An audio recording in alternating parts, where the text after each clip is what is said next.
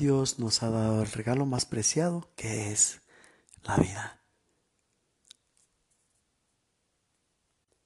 Disfrutémosla al máximo conservándola tal como Dios nos la ha brindado. Feliz día. Esta es la reflexión para el día de hoy. Del Evangelio, del Evangelio, o, hoy.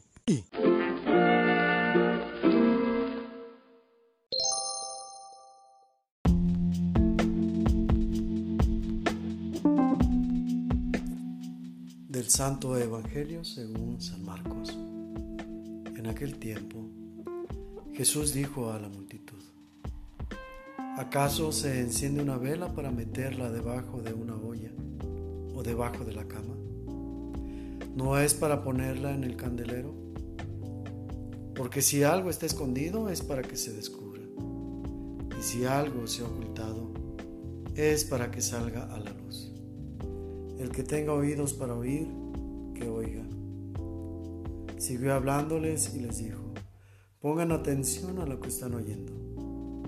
La misma medida que utilicen para tratar a los demás, esa misma se usará para tratarlos a ustedes y con creces.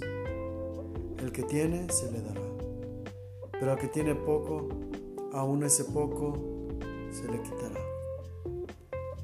Palabra del Señor.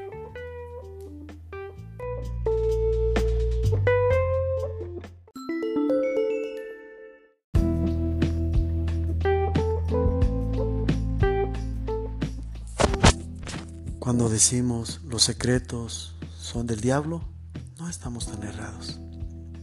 Hoy Jesús nos habla de no guardar los secretos porque en realidad no ganamos nada. Tarde o temprano, lo que escondemos saldrá a la luz, dice el fragmento que acabamos de escuchar. Recordemos que esto es un seguimiento o continuación de lo que reflexionábamos ayer sobre la semilla diferente sembrada en diferentes tipos de terreno. Al final decíamos que la que cae en tierra buena produce el 30, el 60 o el 100 por uno, que es a lo que estamos llamando, a lo que estamos siendo llamados.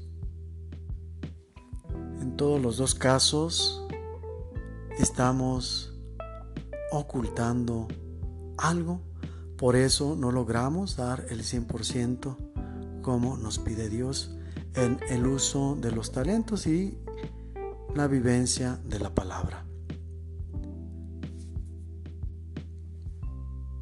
Lo esencial es la manera en que Dios nos creó, es decir, la esencia pura de nuestra persona no incluye los secretos, sino que estos van surgiendo cuando vamos cayendo en la corrupción.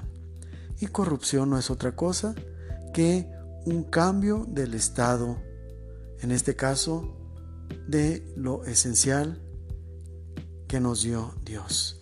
Empecemos a corrompernos, corrompernos cuando empezamos a hacer trampas, cuando empezamos a vivir el engaño, cuando empezamos a traicionar la naturaleza que originalmente Dios nos creó.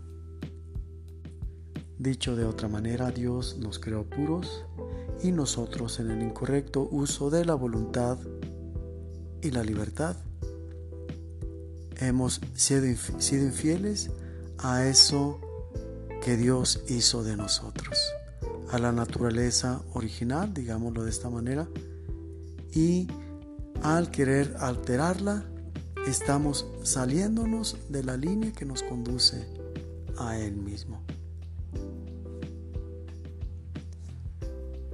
Entonces hemos de descubrir qué cosas de nuestra naturaleza o qué cosas de nuestra esencia o qué cosas de lo que fuimos originalmente se han adulterado. Y buscando la sabiduría y el auxilio de Dios, debemos dedicarnos a la tarea de volver a esa naturaleza original. Dios nos llama, ciertamente quiere que todos los hombres nos salvemos y lleguemos al conocimiento de la verdad, Pero en ese trayecto, sin su compañía, sin buscar el acompañamiento de Jesús y la inspiración del Espíritu Santo, no podremos lograrlo.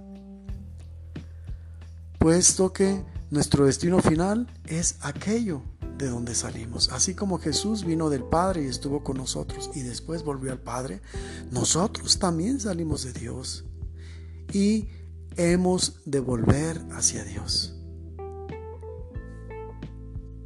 Luego entonces, si volvimos, si venimos de la pureza absoluta, no podemos volver a ese mismo lugar si no estamos absolutamente puros.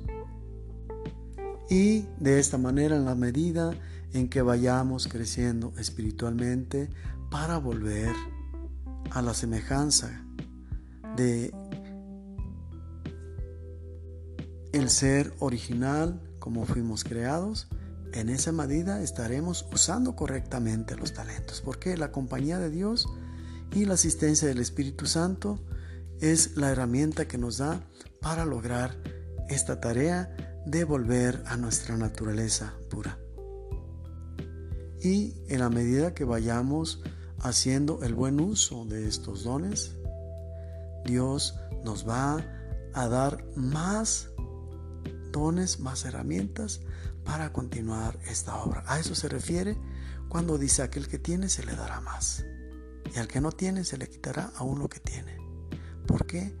Porque si no buscamos esa perfección, no tiene sentido que tengamos los dones, porque no los estamos utilizando.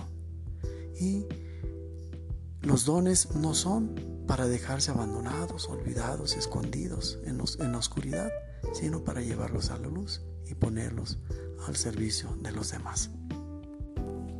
Démonos pues a la tarea siguiendo, haciendo eco a la actitud de, de saqueo, de ver a quien le hemos robado para ganar en la corrupción en nosotros, para poder devolverle y de esa manera ir recuperando la obra original que hizo Dios de nosotros.